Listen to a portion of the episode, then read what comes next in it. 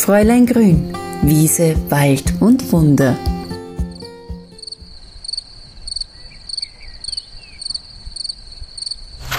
Wiese, Wald und Wunder, eine neue Episode, wo ich euch bei meinem Spaziergang mitnehme.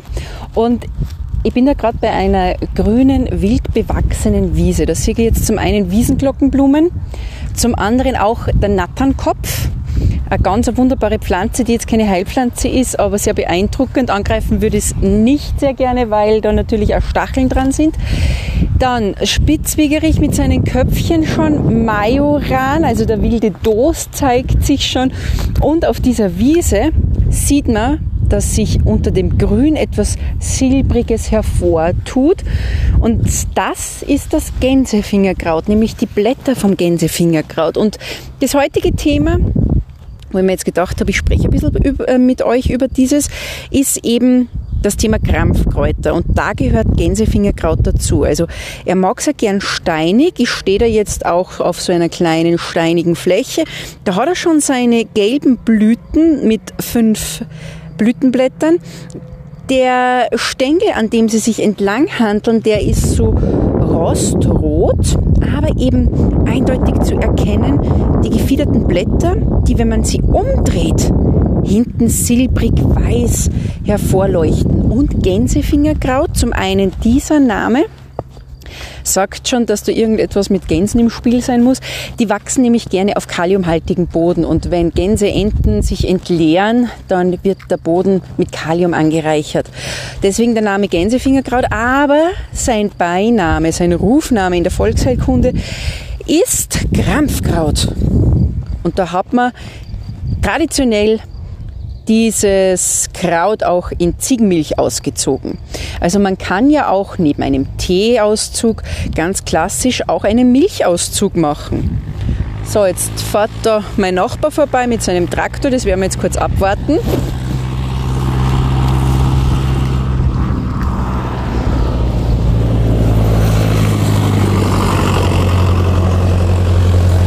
Also ihr seht, ihr seid mit mir jetzt am Land unterwegs und ähm, ja, also in Milch ausgezogen und da hat man dann diese warme Milch auch Kindern gegeben, damit eben neben klassischen Menstruationskrämpfen, an die wir eigentlich immer als erstes denken, wenn es um Krämpfe geht, auch Magenkrämpfe, Bauchkrämpfe ähm, verbessert werden.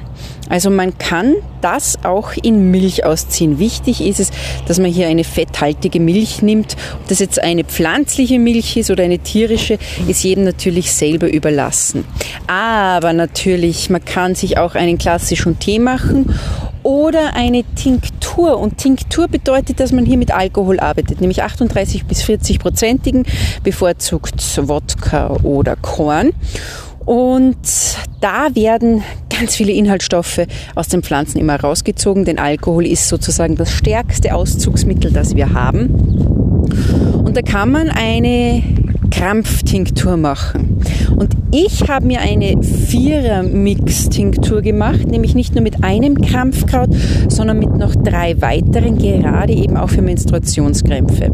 Und da drinnen Kamille, die wenigsten wissen, dass die Kamille eine krampflösende Wirkung hat.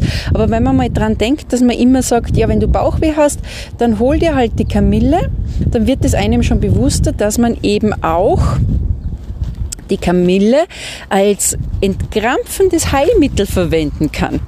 Dann Schafgabe. Schafgabe ein wunderbares, vielfältig einsetzbares Kraut. Es ist blutstillend, es ist wundheilend, venentonisierend, aber auch krampflösend. Hier kann man die Blüten oder die Blätter verwenden. Die Blätter schauen ja ein bisschen aus wie eine Augenbraue, deswegen wird sie auch Augenbraue der Venus genannt. Und dann kommt noch dazu das Heilmittel bei den Kräutern, das eine Frau das ganze Leben lang begleiten soll. Natürlich auch beim Thema Menstruationskrämpfe. Und das ist der Frauenmantel. Auch hier kann man Blätter und Blüten verwenden. Und dann fülle ich eben ein Glas, egal wie groß es ist, mit den frischen Kräutern. Diese vier Krampfkräuter kommen hinein. Ein Drittel maximal bis zur Hälfte werden vollgefüllt mit den zerkleinerten Kräutern und dann bis zum oberen Glasrand fülle ich es eben mit dem Alkohol auf. Und dann darf es ausziehen. Nämlich so ein Mondzyklus lang, sagt man immer, zwei bis vier Wochen. Ich würde fast vier Wochen hier präferieren, damit wir einfach viel von dieser entkrampfenden Wirkung drinnen haben. Und nach dieser Ausziehzeit wird alles abgeseit. Pflanzen haben ausgedient und dann habe ich eben meine Tinktur. Und eine Tinktur, sagt man immer so 15 bis 20 Tropfen, kann man hier dreimal täglich einnehmen. Und die sollte man nicht durchgehend nehmen, weil natürlich hier der Körper sich sonst gleich mal an das gewöhnen kann und dann ist die Tinktur nach ja, längerer Zeit einfach nicht mehr wirksam. Also, so vier bis fünf Tage, bevor man weiß, okay, meine Menstruation beginnt wieder, ich habe wieder mit Krämpfen zu rechnen, nehme ich täglich schon diese Tropfen ein und dann wird man merken, dass die Krämpfe sich verringern. Ich habe immer Tabletten nehmen müssen, Schmerztabletten. Und durch diesen Vierermix an Krampftinktur habe ich leichte Menstruationskrämpfe, die aber wunderbar auszuhalten sind und musste keine Tabletten mehr nehmen. Aber auch über die Jahre hinweg gewöhnt sich der Körper einfach an diese Wirkung. Das heißt, wir brauchen hier dann auch etwas, wo wir wechseln können, wo wir auf andere Kräuter zurückgreifen, dem Körper einfach mal Pause geben von ein und demselben Kraut. Und das Tolle ist, wir haben viele weitere entkrampfende Kräuter. Beifuß, oder auch die Taubnessel. Auch beim Hirtentäschel kann man versuchen, wie man darauf reagiert, ob es da eine entkrampfende Wirkung hat. Also einfach ein bisschen ausprobieren und recherchieren, was ihr sonst noch so an Krampfkräutern für euch entdeckt. Und natürlich hilft auch schon ein Tee. Wenn ihr jetzt sagt, ja, ich bin jetzt nicht so der Fan von Tinktur und von Alkohol, ein Tee ist natürlich auch eine Möglichkeit, die ich akut zu mir nehmen kann. Ich habe sogar mal nur mit der reinen Pflanze es geschafft, dass eine, eine Krampfattacke aufgehört hat. Ich war nämlich wandern und hatte nichts mit. Und dann begegnet mir die Schafgabe. Meine Ausbildnerin hat immer schon gesagt, du brauchst nur eine Blüte von dieser Pflanze und die sind ja wirklich ganz klein. Das reicht oft schon und da habe ich es auch so gemacht. Ich habe mir ein bis zwei, glaube ich, kleine Blüten waren das, habe die intensiv gekaut, den bitteren Geschmack aufgenommen und die Krämpfe sind weniger geworden. Das war eine wunderbare Wirkung, wo ich mir selber wieder mal gedacht habe, schau, die Kraft der Kräuter. Und das könnt ihr natürlich auch versuchen. Zum einen frisch zu euch nehmen, zum anderen natürlich auch als Tee. Ihr habt auch die Möglichkeit, einen Essigauszug zu machen. Also so wie ich es euch mit der Tinktur erklärt habe, geht es auch mit Essig. Ich verwende einen nicht pasteurisierten Apfelessig und dann kann man sich ein Oxymel mischen. Oxymel wunderbares Heilmittel, wo Honig dazu kommt und es ist dann auch angenehm zu trinken. Also Oxymel gibt es schon ganz viele Rezepte bei mir am Blog www.fräuleingrün.at.